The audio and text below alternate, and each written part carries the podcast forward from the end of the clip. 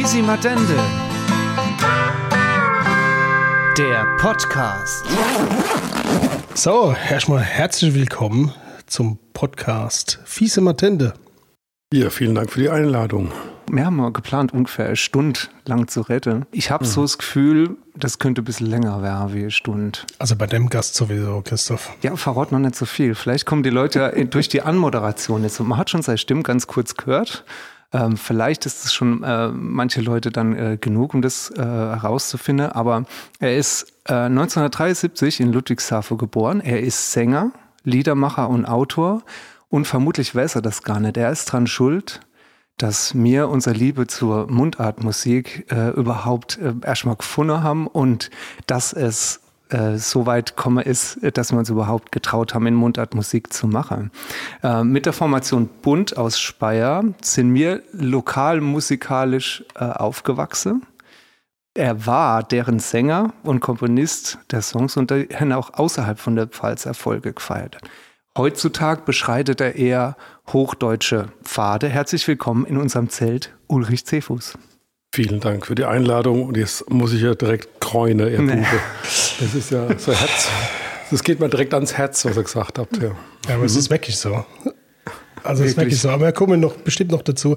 Aber ähm, eins von meinen ersten Konzerte, ähm, ich war ja ziemlich jung, als du angefangen hast, Musik zu machen.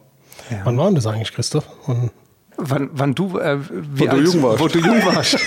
wo ich jung war. Also als du dich jung fühlst, das muss eine ganze Weile her sein, würde ich sagen. da habe ich, hab ich noch nicht so alt ausgesehen, ich weiß. Das ist richtig. Naja, ähm, das wäre so die Frage, ähm, wann das losgegangen ist, ob ähm, quasi mit der Gründung von der Band Bund äh, 1990, ob das so deine erste musikalische äh, Gehversuche waren. Da kommen wir vielleicht gleich dazu, aber vielleicht eine Frage vorher, die ich von meiner Mama noch stellen soll. Okay. Und zwar ähm, Sänger, Liedermacher und Autor. Hast du einen anständigen Beruf gelernt eigentlich? Ähm, eigentlich nicht. Also ich mache zwar noch was anderes, aber das war nur so eine Art, äh, das ist nur so eine Art äh, Selbsthilfe, um da die Lücke zu füllen zwischen den anderen Tätigkeiten. Ne? Also schreibe konnte ich ja. Das war einfach. Und wenn ich halt nicht mit Bands unterwegs war oder mit, mit, der, mit meiner Band dann, mit Bund damals, äh, dann habe ich halt die Zeit benutzt, um zu schreiben für andere. So, ne? Mhm. so Pressearbeit, so journalistisches Zeug und so weiter.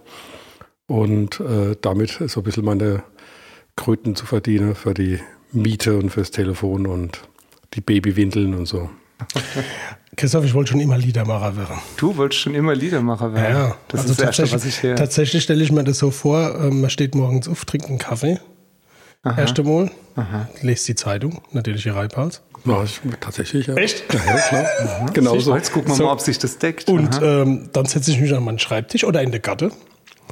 Du hast natürlich einen Gatte. Ich habe natürlich einen Als Gatte. Liedermacher. So setze ich mich dann in, in, in, in, in, in das Sizzle. Aha. Und dann fange ich an, irgendeinen Quatsch zu schreiben, was mir gerade durch den Kopf geht natürlich. Und irgendwann ruft die Frau und sagt, es gibt Essen. okay. Der Scholle ist, steht natürlich schon da, noch ein Kaffee. Mhm. Und dann Ende vom Tag habe ich drei Songs geschrieben. So stelle ich mir einen Liedermacher-Tag vor. Ja, so ähnlich, so ähnlich. Also, also so ein Liedermacher-Tag. Es fängt, es fängt tatsächlich so an, also morgens Zeitung lese, so Stunden. Ne? Ich lese ja nicht nur die Reibhals, weil die brauchst keine Stunden. Ne? Das ist klar. das ist mir in so zwölf Minuten durch. Und äh, aber das ist sehr wichtig. So Stunden, Kaffee, Zeitung, keine Gespräche. So, meine Frau liest dann auch Zeitung. Mhm. Und ähm, dann ist es oft so, dass ich wirklich auch direkt erstmal was schreibt. Tatsächlich, setze mir einen Schreibtisch und aber an den Schreibtisch. Mhm. Gar das nicht ganze Schnorke und so weiter, die lenkt mich dann ab und, und äh, das kann ich nicht haben, wenn es auf der Haut so krabbelt. Und ähm, deswegen schreibe ich eher in meinem, in meinem Arbeitszimmer und äh, wo auch dann eine Gitarre rumstehen sozusagen. Und bastel dann irgendwas. Ich übe Gitarre, spiele Gitarre, spiele ein paar Songs durch, mhm. weil ich gemerkt habe, wenn ich das nicht mache, dann vergesse ich die mit der Zeit. Ja, das ist immer so, man muss immer so ein bisschen putzen, einfach so wie, wie Staubwische. So. Mhm. Schreibst du eigentlich zuerst die Lieder Also schreibst du erst die Musik oder schreibst du erst den Text? Wie machst du das? Also in der Regel schreibe ich zuerst den Text, eigentlich schon immer. Ne? Deswegen mhm. ist auch so mit Autor und Liedermacher ist alles sehr nah beieinander. Das mhm. ist, die Frage ist nur, singe ich es oder, oder drucke ich es zwischen zwei Buchdeckel sozusagen. Ne? Aber ähm, bin eher ein singender Autor. So, ne? die, die, die Italiener haben das, äh, die sagen nicht Liedermacher, die sagen Cantautore, also singender Autor. Mhm. Und das ist eigentlich ziemlich genau. Ne? Ähm, ich habe auch einen, einen, Freund, mit dem ich gerade viel schaffe, und der sagt dann, ja, die, die Engländer machen es oft umgekehrt, was aber daran liegt, dass die, die englische Sprache halt viel mehr Einsilbenworte hat mhm. und es viel einfacher ist in Englisch fertige Melodie zu betexten. Mhm. Während es im Deutschen viel härter ist, weil, weil es halt viel mehr längere Worte gibt. Und dass es dann passt, das ist ein ganz schönes Gefrickel. Ganz kurz, hockst du dich dann hier und hast äh, schon im Vorfeld Idee, wo du irgendeine Bischel schreibst oder, oder sammelst du die Idee oder ist das wirklich tagesaktuell? Also du hm. hockst dich her und hast irgendein Thema im Kopf. Also es ist tatsächlich so, dass ich immer sammle. Das heißt, ich habe immer ähm, sowohl so kleine Büchelchen dabei, als auch größere Büchelchen dabei, als auch äh, irgendwelche, mittlerweile gibt es sensationelle Apps für Songwriter. Das benutze ich und das heißt, ich habe wirklich Sammlungen von Ideen. Ich habe Sammlungen von, von Texte, von halbfertige Songs oder von Texten, die nie vertont wurde, wo ich so, ne? Und also ein Haufe Kram. Also ich habe immer im Prinzip naja, Baustelle, mehrere Dutzend Songbaustelle, mhm. so sage ich es mal. Ne? Und äh, manchmal schreibt man halt irgendwas auf und hat, weiß noch selber gar nicht, was es eigentlich heißt. Und man weiß nur, dass irgendwas im Busch. Ne? Und dann schreibst du es auf. Und möglicherweise braucht es dann fünf Jahre oder zehn oder 20. Ne?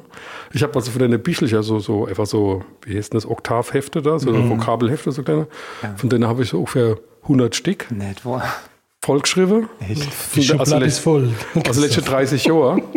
Und ich äh, garantiert ist in jedem, in jedem von den Heftelcher sind bestimmt 20, 30 Ideen, die noch, die nett in jetzt fertige Songs gemündet äh, sind, sondern einfach die irgendwo drin stecken als Idee.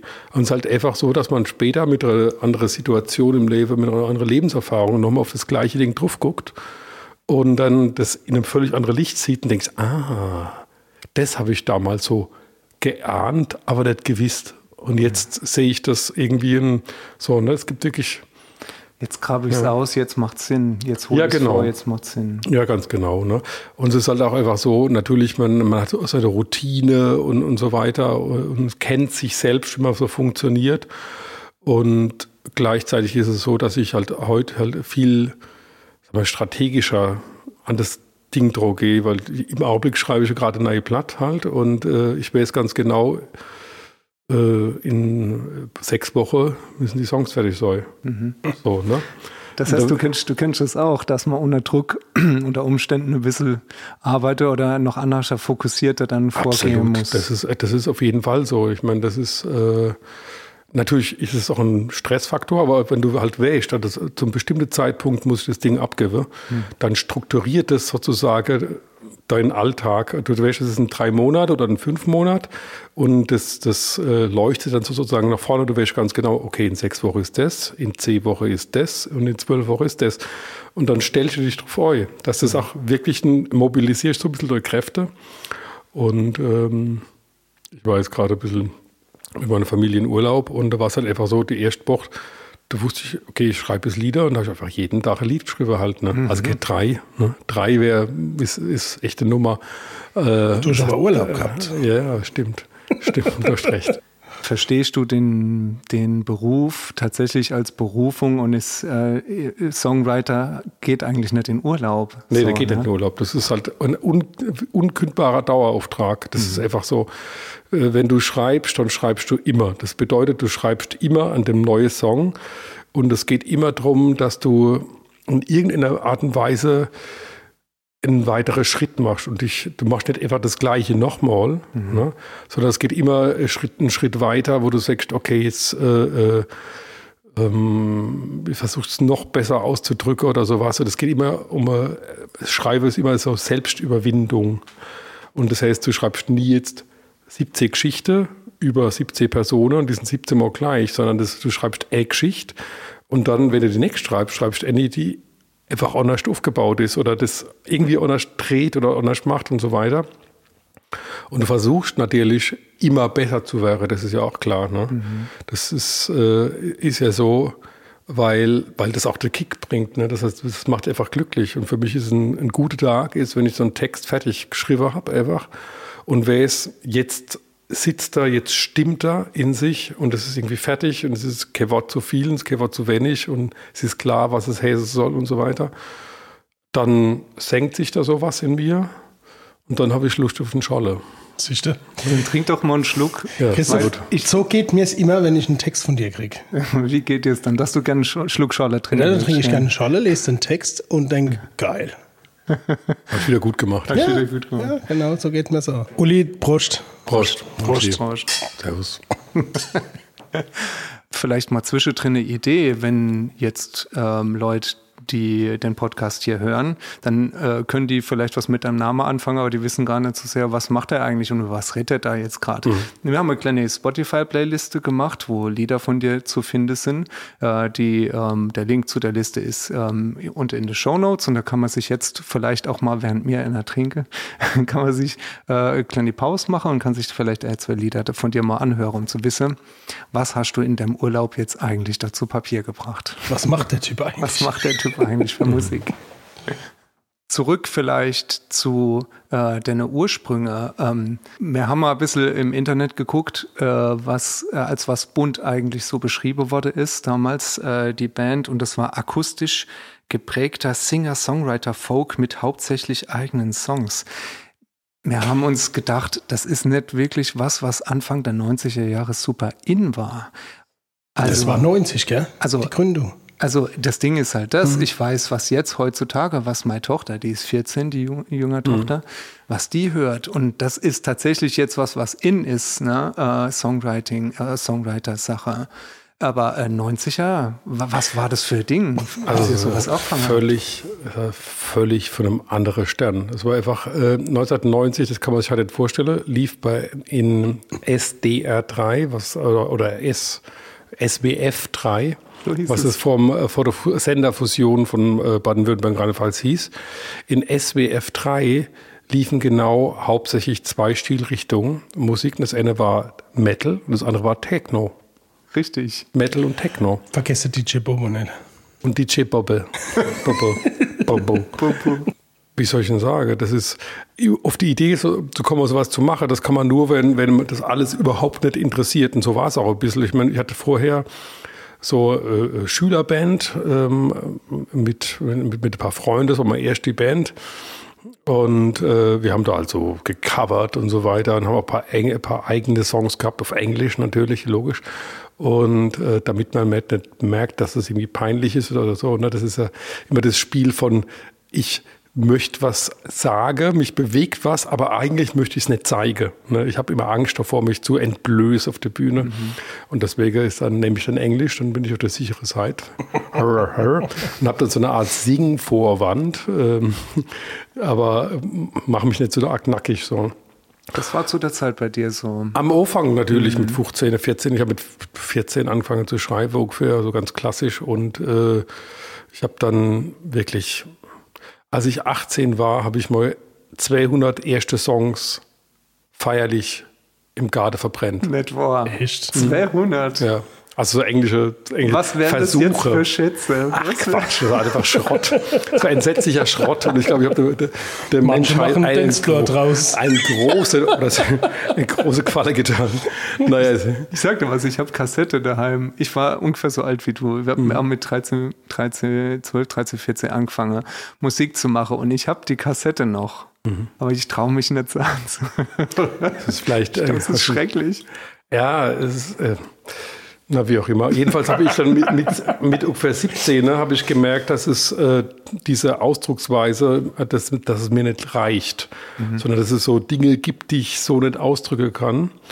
Und ich bin halt ähm, ich bin ja aus Iglem und äh, mein Papa war halt ein, ein, Bauer und meine Mutter war Frisees und der haben immer genauso gebabbelt, wie ich jetzt babbel halt. Ne? Ja, und das heißt, das war mein Mutterspruch. Und ähm, so die, der, der unmittelbarste Ausdruck oder die unmittelbarste, direkteste Art und Weise, wie ich mich überhaupt ausdrücken konnte. Und deswegen war das irgendwie auch so intuitiv wie Wahl bei dem Wunsch, etwas äh, auszudrücken, was mich halt wirklich echt bewegt und was wichtig ist, dessen Mundart zu machen, halt den Pelzig zu machen dann. Ne? Und dann habe ich auch gefangen, einfach so, das hat damals einfach Kessau gemacht, halt, Mundart zu machen. Wir hatten ja damals am Anfang auch gar keinen Schlagzeuger. Ne?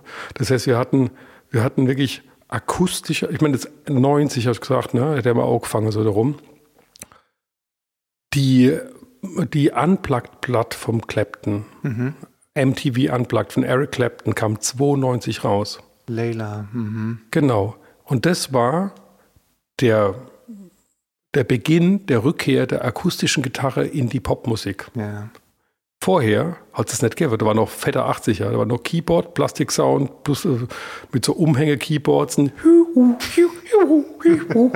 so. Und so irgendwie Schulterpolster und so. Mhm. Und da war nichts mit akustischer Gitarre. Mhm. Das gab es einfach nicht.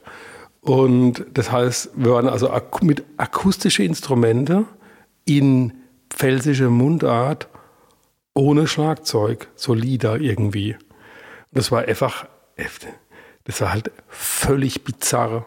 Und ich, ich weiß noch, wir sind damals halt immer öfter aufgetreten bei irgendwelche sensationelle Rockwettbewerbe gegen vier Heavy Metal Bands aus der Westpals so mhm. und mir halt. Ne? Mhm. Ich erinnere mich noch gut an, an einen Gig in der Kammgarten, Kaiserslautern. Wirklich so vier äh, Bands in Schwarz und Leder und alles und die ne, losgelegt haben und oh, yeah. und dann mir zwischendrin ich Thema auf dich und zwar so einfach für einen völlig anderen Pla Planet. Das war nicht einfach eine andere Welt, das war einfach ein anderer Planet. So, ne? Aber Sag mal, war das euch schon klar als Band, dass ihr in die Richtung gehen wollt oder hat sich das irgendwie entwickelt? Aus der Probe raus. Wie seid ihr ja. zusammengekommen? Äh, äh, Bund war im Prinzip ist eine Weiterentwicklung aus einer Schulband vom Purmann-Gymnasium. Mhm. So, ah. wir waren eigentlich, äh, wir, wir gründeten uns noch ein bisschen vorher schon als äh, als die Band mit dem sensationellen Namen Les Canapés. also man kann das bestimmt nach Französisch korrekt aussprechen, Les Canapés. Und ähm, wir probten im, äh, in, im Musikraum im sogenannten Neubau im sechsten Stock oder im fünften Stock da oben irgendwo. Mhm. Äh, und waren alle mehr oder weniger Leute aus dem Purmann. Ähm, Christopher Schröck, mhm. ne, der Ingo Feisthamel. Ja.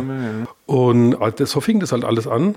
Und da haben wir damals am Anfang haben wir noch so irgendwie aber so mehr so Cat Stevens gecovert und so weiter. Und das ist natürlich inhaltlich ist wieder relativ nah dran. Also akustische Singer-Songwriter-Mucke. Musika so. Musikalisch äh, war das schon die Richtung oder war das schon euer Ding, was ja, ihr machen genau. wolltet. Okay. Genau, das ist auch so ein bisschen die Musik, mit der ich so aufgewachsen bin. Äh, so Platteschrank von meinem Vater einfach so, ne, von meiner Eltern.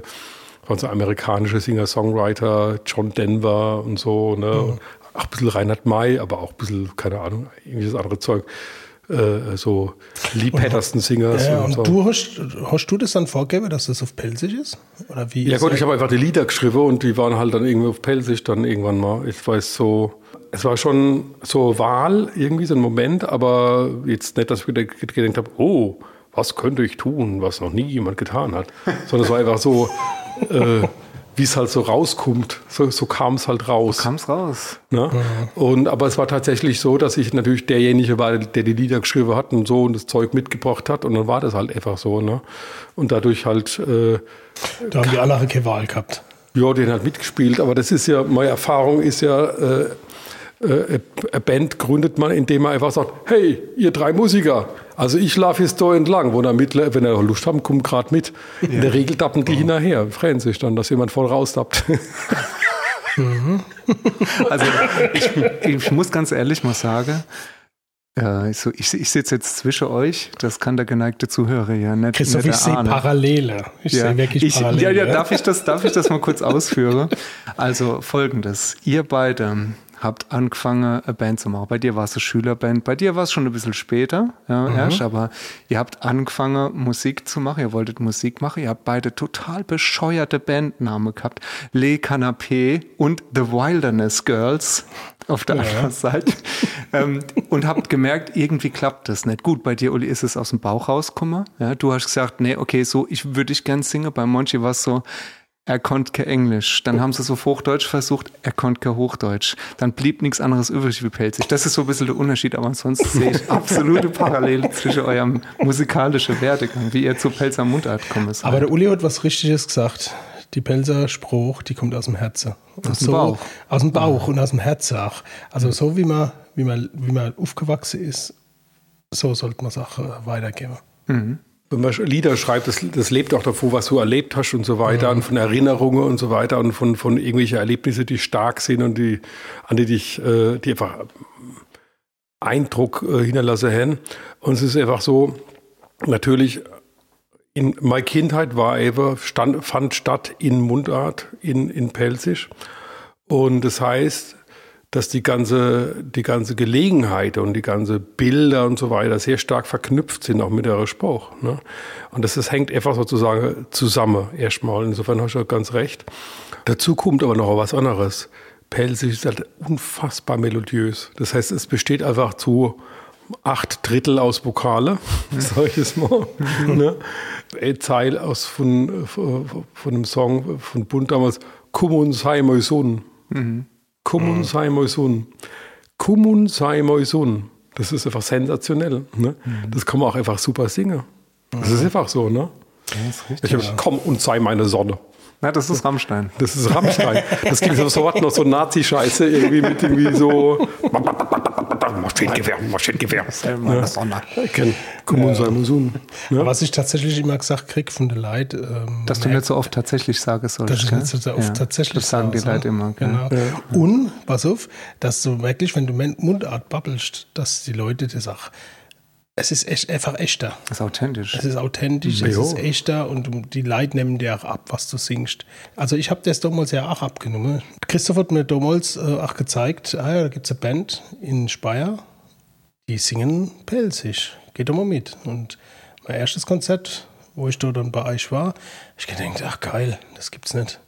Und, und du nimmst es wirklich, aber das war überhaupt nicht meine Musikrichtung. Mhm. Ja, also ich war eher so DJ Bobo-mäßig in den 90er Jahren und, und Metallica natürlich. Ja. ja also ich habe beides gehört, Dancefloor und äh, Metal. Und da habe ich auch gedacht, wow, wow, das ist, äh, der babbelt so wie ich. Ich verbinde Bund ganz arg mit meiner ersten Autofahrt.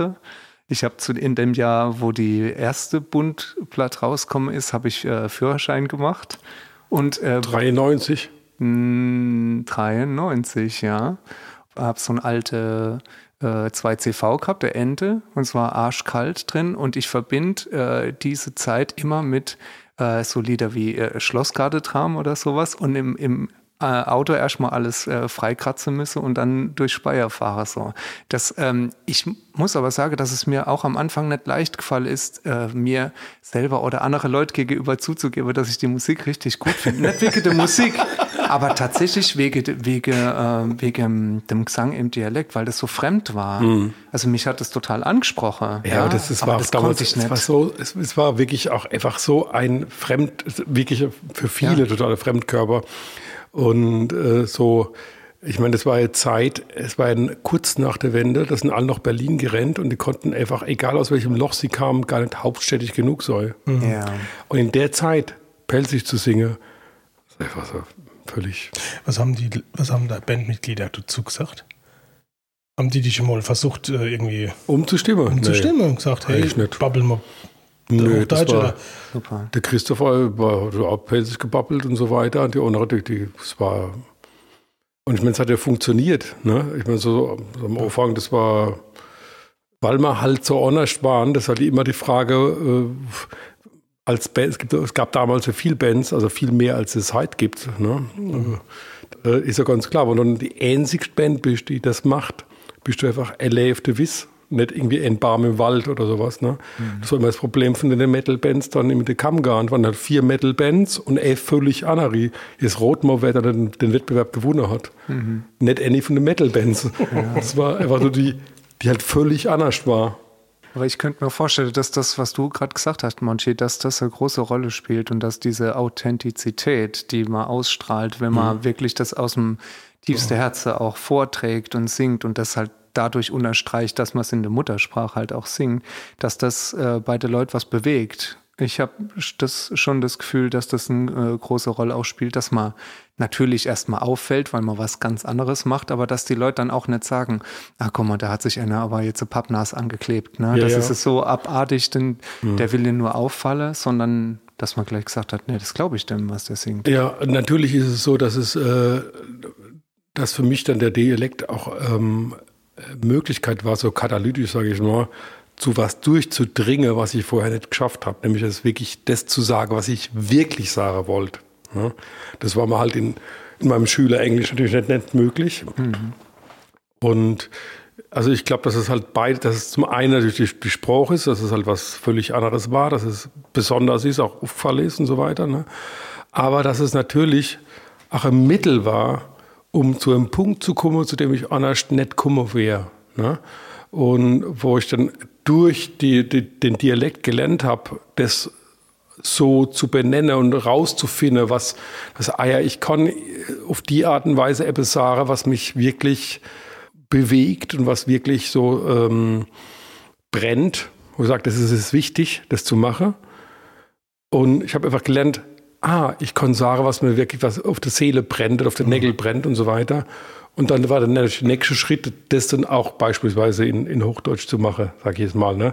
Dass man dann, dass ich auch in Hochdeutsch in der Lage war, dann über was zu schreiben, das rauszuarbeiten, weil das einfach ja, Arbeit ist der Selbstentblößung, auch in so ein bisschen der Wahrhaftigkeit, ein Moment der Wahrhaftigkeit, dass man sagt, okay, was ist es eigentlich wirklich? Mhm. Was, ne? Weil die Leute gehen einfach, die gehen zum Konzert um, und gucken auf die Bühne, aber eigentlich gucken sie durch drei Lieder in sich selbst neu.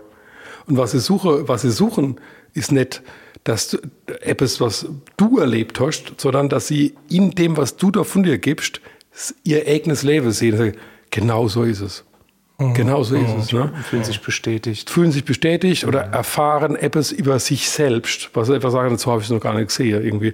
Das heißt, man, das heißt, man, man, man stellt einfach eine neue äh, Verbindung her zwischen verschiedenen Bereiche, wo sie sagen, ah ja, das, so geht's mal und so geht's mal. Ah, das hat einen Zusammenhang irgendwie. Mhm. Und das macht halt einfach, das macht halt Musik oder machen Lieder.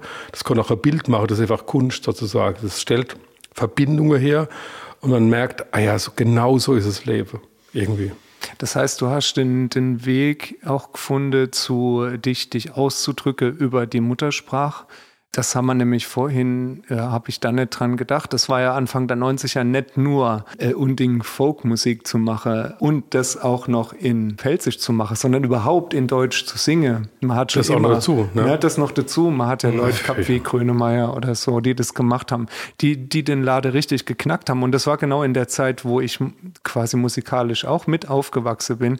Das waren dann Bands wie Fantastische Vier und ja, sowas, genau. ne, wo es dann einfach im Hip-Hop ähm, populär wurde. Das war so 94 oder sowas, ja. wo die so richtig durchgestartet sind, ja. genau. Ja, und das war die Zeit, wo ich wirklich für mich selber auch gedacht habe, Mensch, ey, das ist fremd, aber es ist eigentlich, ist das genau die Art, wir müssen uns eigentlich gar nicht hinter dem Englische immer verstecken und schämen. Ja?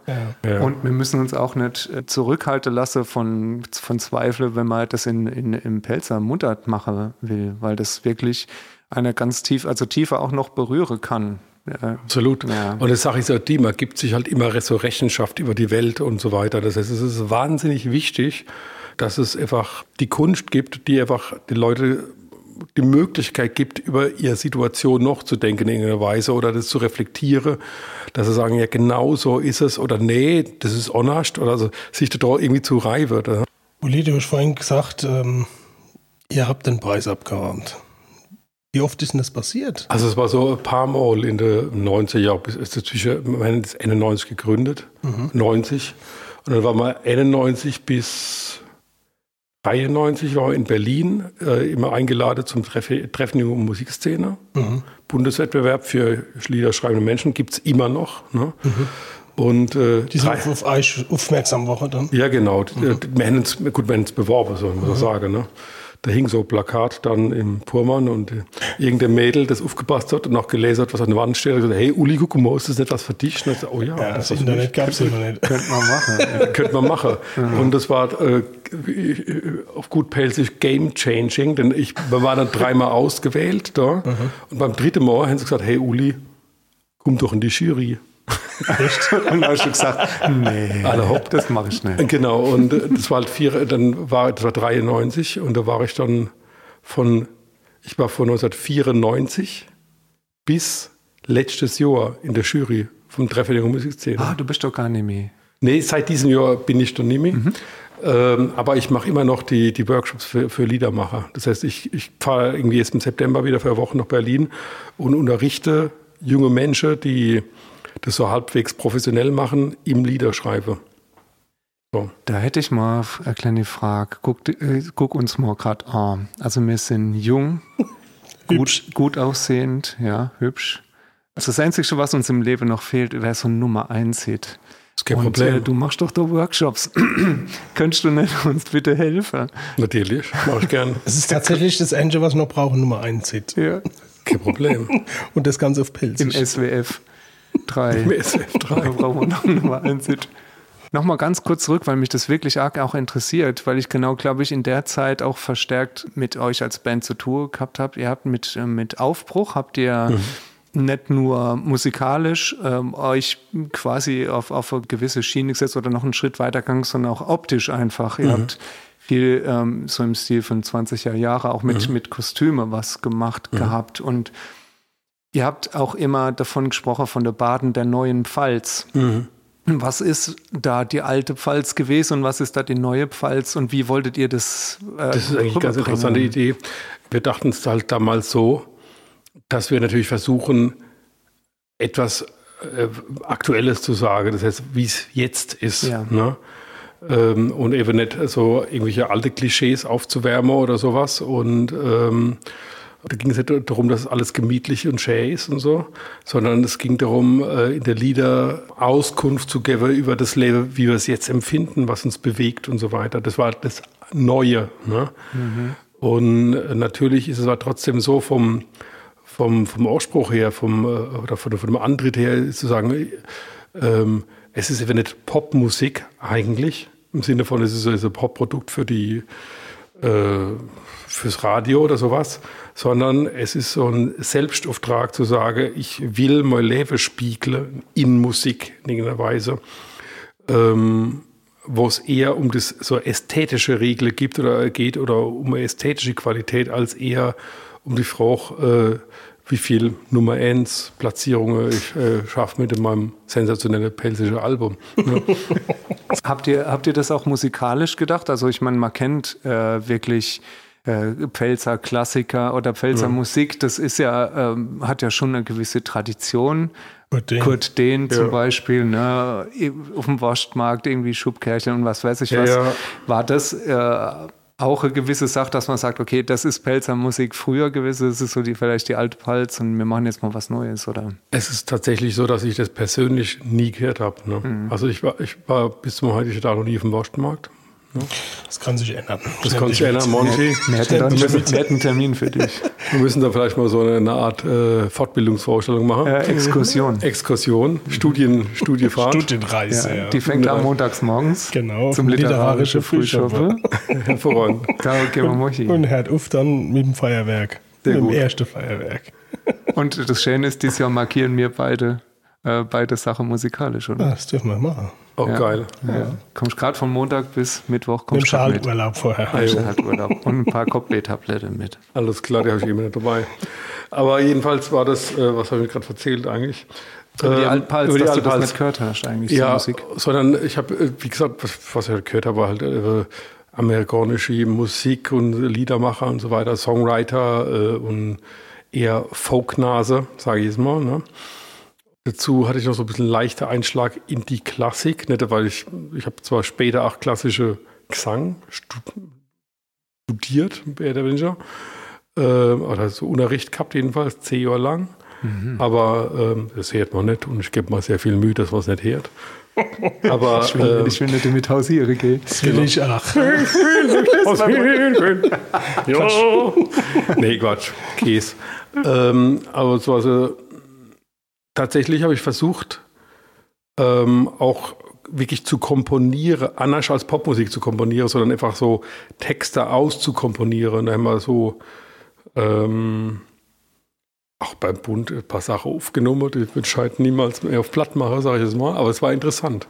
Ich glaube, dass das einer von der Hauptgründe auch war, warum ich nach anfänglicher Skepsis wegen dem Dialekt auch einfach ne, ähm, so sehr dabei geblieben bin. Also eine Skepsis im Sinne von, boah, das ist ungewohnt, ne? Aber ähm, ich, ich mag musikalische Herausforderungen. Ich finde, ich glaube, wenn ihr Ufter, Ufter, Ufter gemacht hättet, also ist ja jetzt nicht Basement manche, aber ne, Feinrip, Feinrip äh, in ich der Folk-Version, alles so, gut, äh, wo es einfach, wo es gar nicht drauf ankommt, dass es komplex ist, sondern eher mal versucht, das möglichst äh, klar zu halten, weil es halt Rockmusik ist. Es ja, soll, ja, soll voll in die Fresse gehen. Ja. Aber wenn das so gewesen wäre in einer Folk-Entsprechung und mhm. ganz simpel strukturiert gewesen wäre, glaube ich, dass ich nicht, äh, nicht hängen geblieben wäre mhm. ähm, bei euch als Band, weil ich das super interessant fand, äh, wie ihr Lieder gestaltet habt. Und da waren natürlich auch Leute bei, wie jetzt zu der Zeit, als ich dann das vermehrt auch äh, gehört habe, wie der Ralf Wenz als mhm. Schlagzeuger,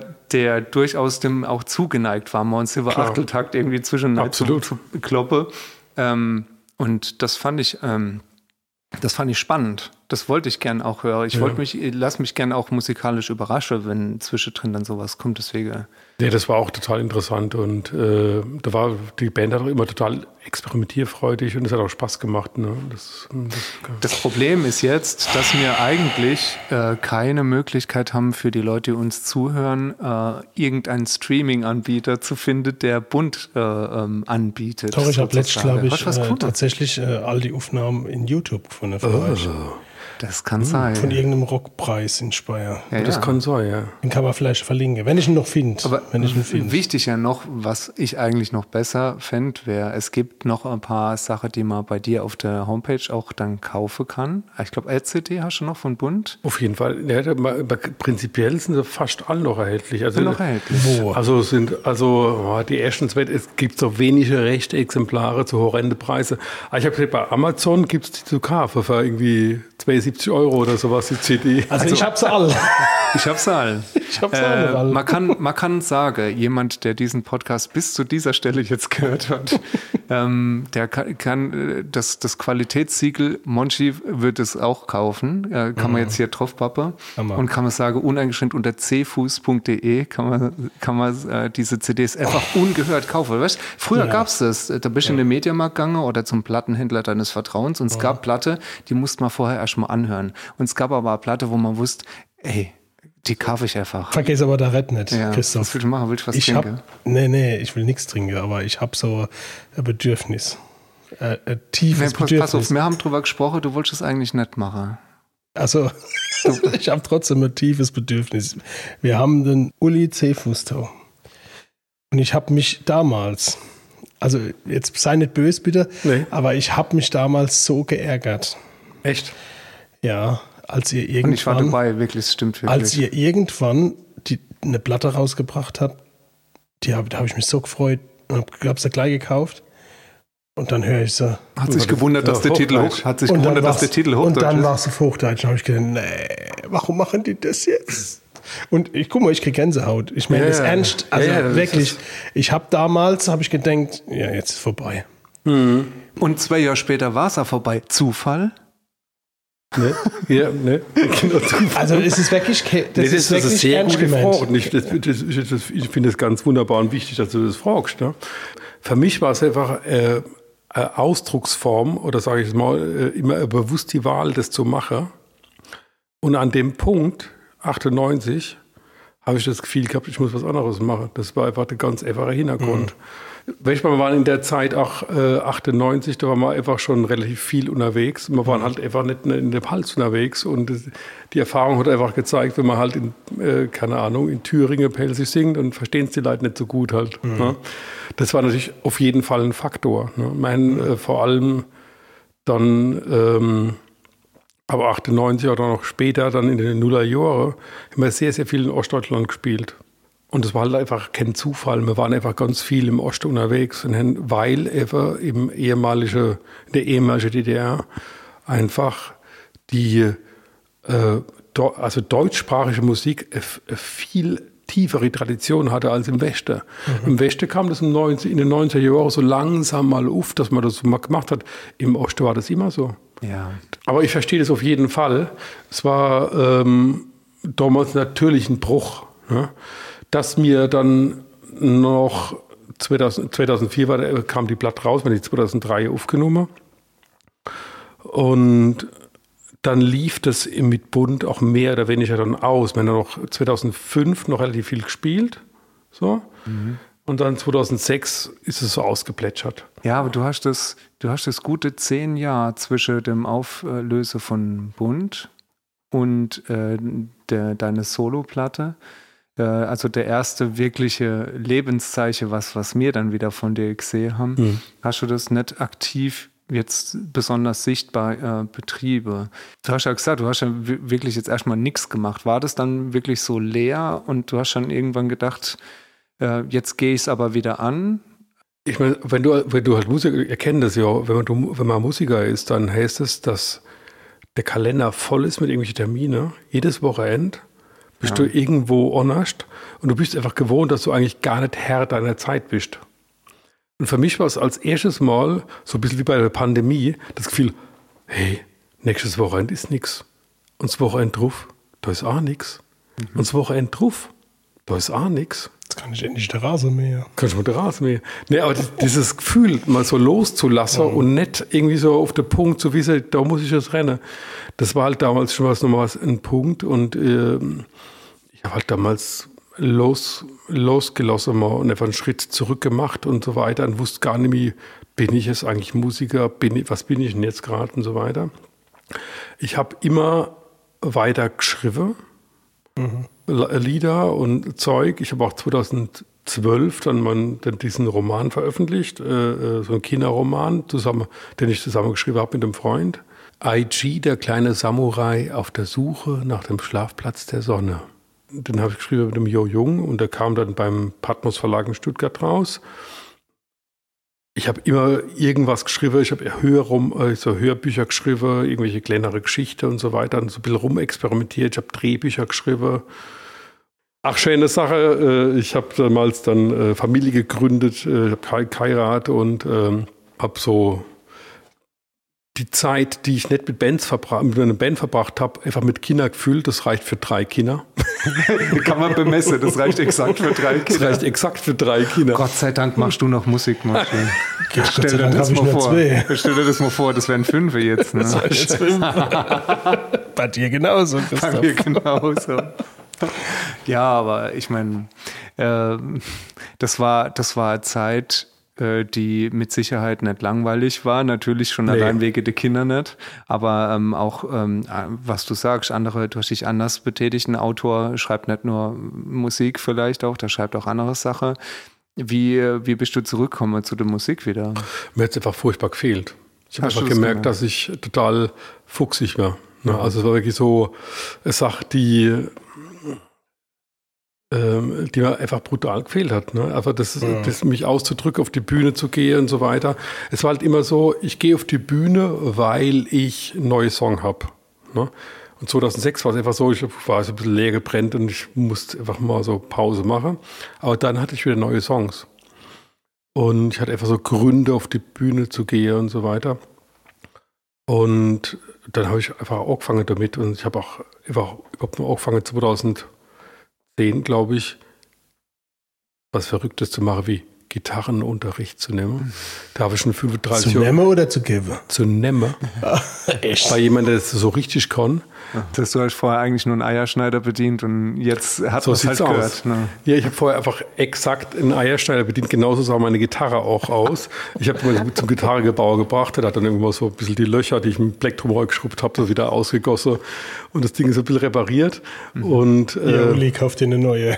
Ja. nee, nee, ich habe die immer noch die gleich tatsächlich. Oh, sehr gut. Und, äh, und, und habe dann einfach mal gelernt, im Prinzip das, was mit die Band macht, also irgendwie so Bass, Akkorde, äh, Rhythmus und Melodie, das auf der Gitarre halt allein zu machen, was man können muss, wenn du das halt solo machst und so weiter.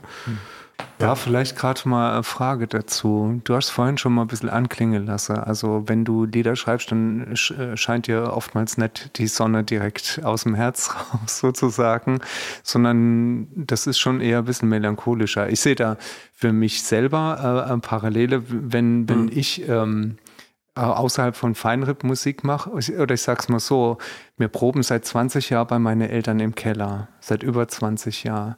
Nicht mit Feinripp. Nee, nicht mit Feinripp, aber in dem Keller werden auch öfter mal irgendwelche Feinripp-Sachen gemacht. Und es, äh, man kann die Musik von der Band, mit der ich ähm, da ansonsten im Keller jede Woche äh, noch rumhängen, äh, vielleicht äh, so, so beschreibe an der Reaktion meiner Mutter, wenn mir die, die Dernei kommen. Wenn der Monchi kommt, sagst du, oh, das sind die Krischer wieder. Und wenn äh, die Anna Band neu kommt, wenn der Jens und der Daniel kommen, dann heißt es, oh, die Selbstmörder sind wieder da.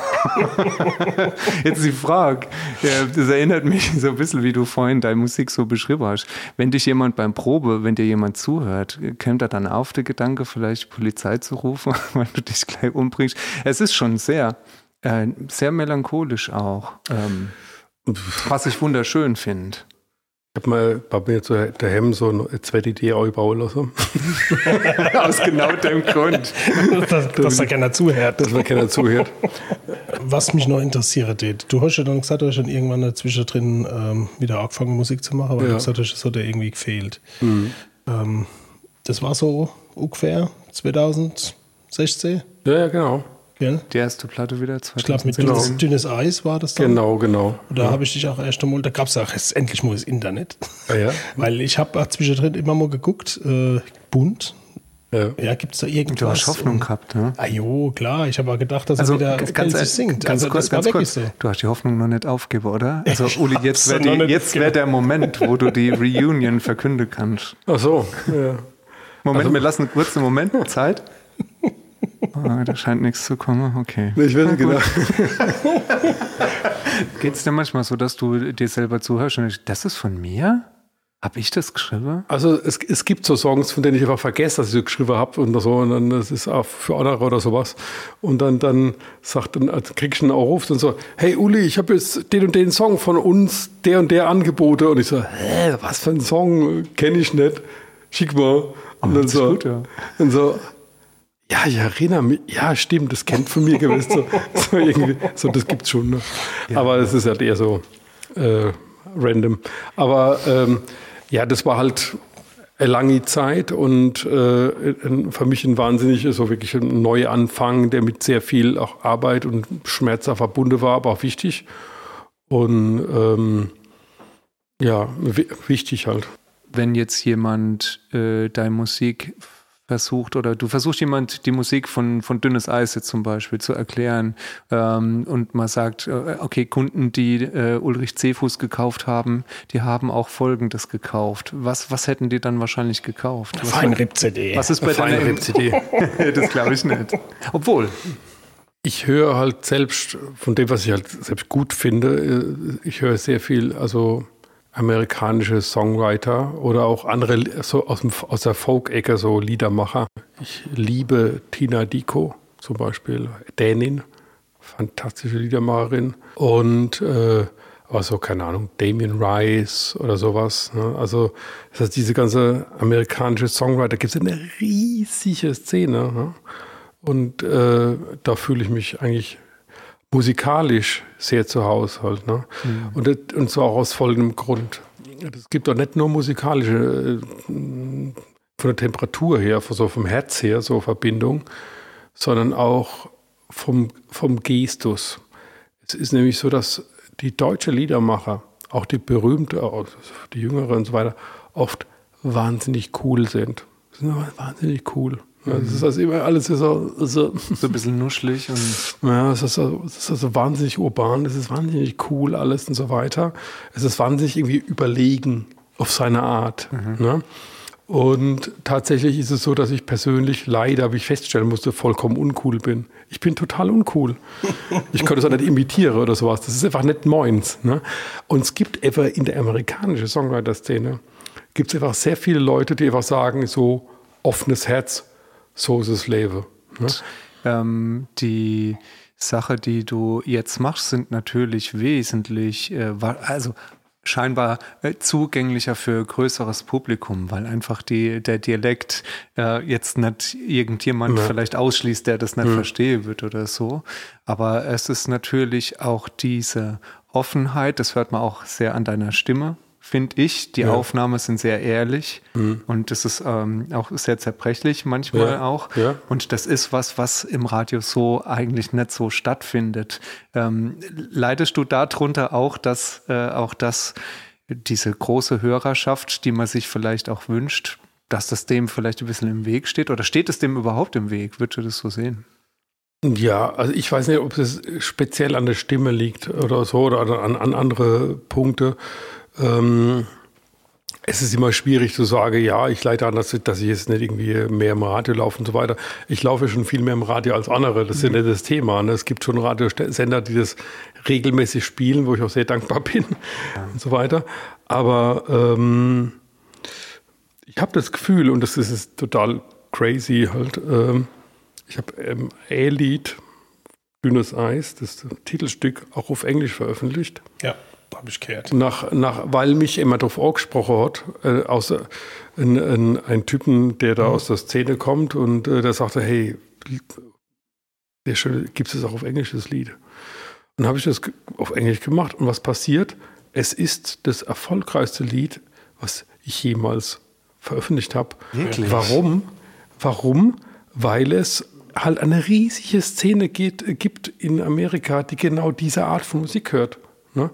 Und dieses, äh, das Lied ist ja nicht, das ist ja kein Rock'n'Roll-Hit, das ist in, in sechs Achtel, eine wahnsinnig zarte, zarter Folk-Song. Ja. Aber die hatten Jungs von äh, den Sons of Anarchy in Kalifornien, fanden es halt geil und hätten es in ihre Playlist genommen, wo halt paar, weil es halt ein paar hunderttausend Follower hat und dann und dann ist es gespreadet all over the world. Also äh, zumindest ne, im Vergleich zu dem sonstigen Kram und so weiter, wo ich das merke, auch jetzt zum Beispiel, ich werde jetzt im, äh, äh, demnächst auch eine neue Single veröffentlichen. Die habe ich geschrieben mit einem schwedischen Komponisten und es ist ganz klar, wir werden es auch auf Englisch veröffentlichen. Nicht, weil ich das irgendwie, äh, wie soll ich das sagen? Es gibt sehr viele, die halt ausgeschlossen sind, wenn ich das nur, nur auf Deutsch singe. Ne? Das, das, heißt, das ist schon, das ist schon was, das bricht ein Monchi jetzt das zweite Mal. Du, das Herz. Nee, das ist mindestens. Nee, nee, nee, nee. nee wobei, nee. wobei ich das ja schon interessant finde. Die Sprache an sich ist, ähm, für mich wie ist ein Ausdrucksmittel. Ne?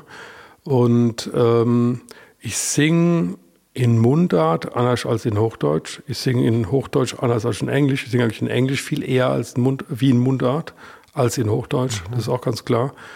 Ne, das heißt, das, ist, äh, das klingt völlig anders. Ja. Ne?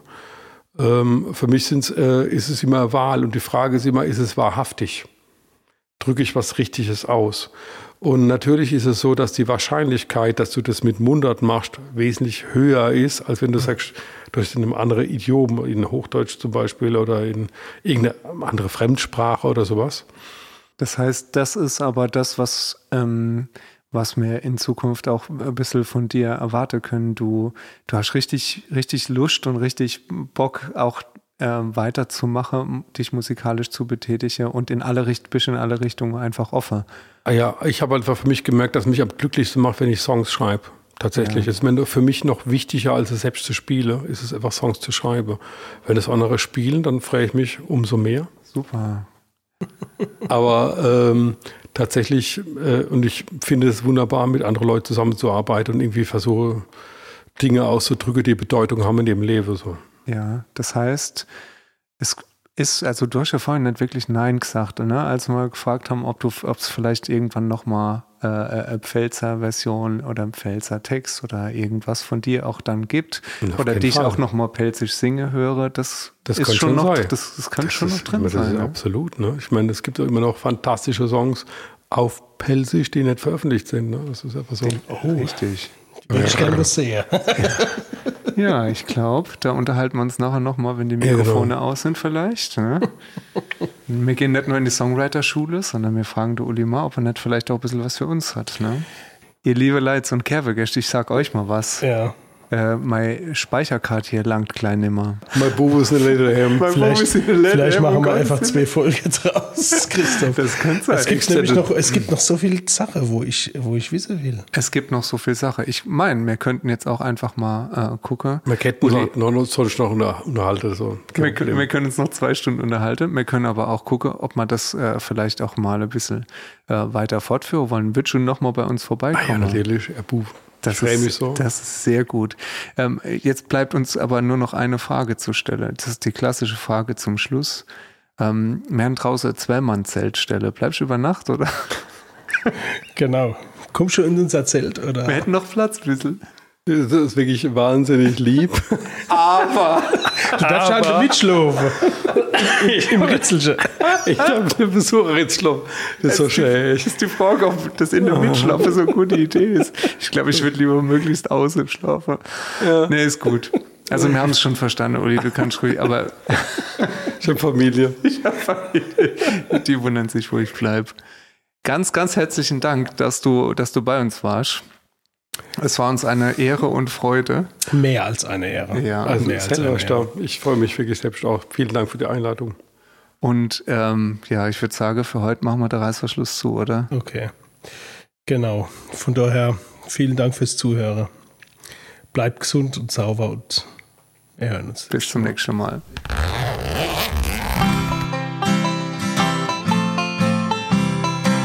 Fisi Madende der Podcast.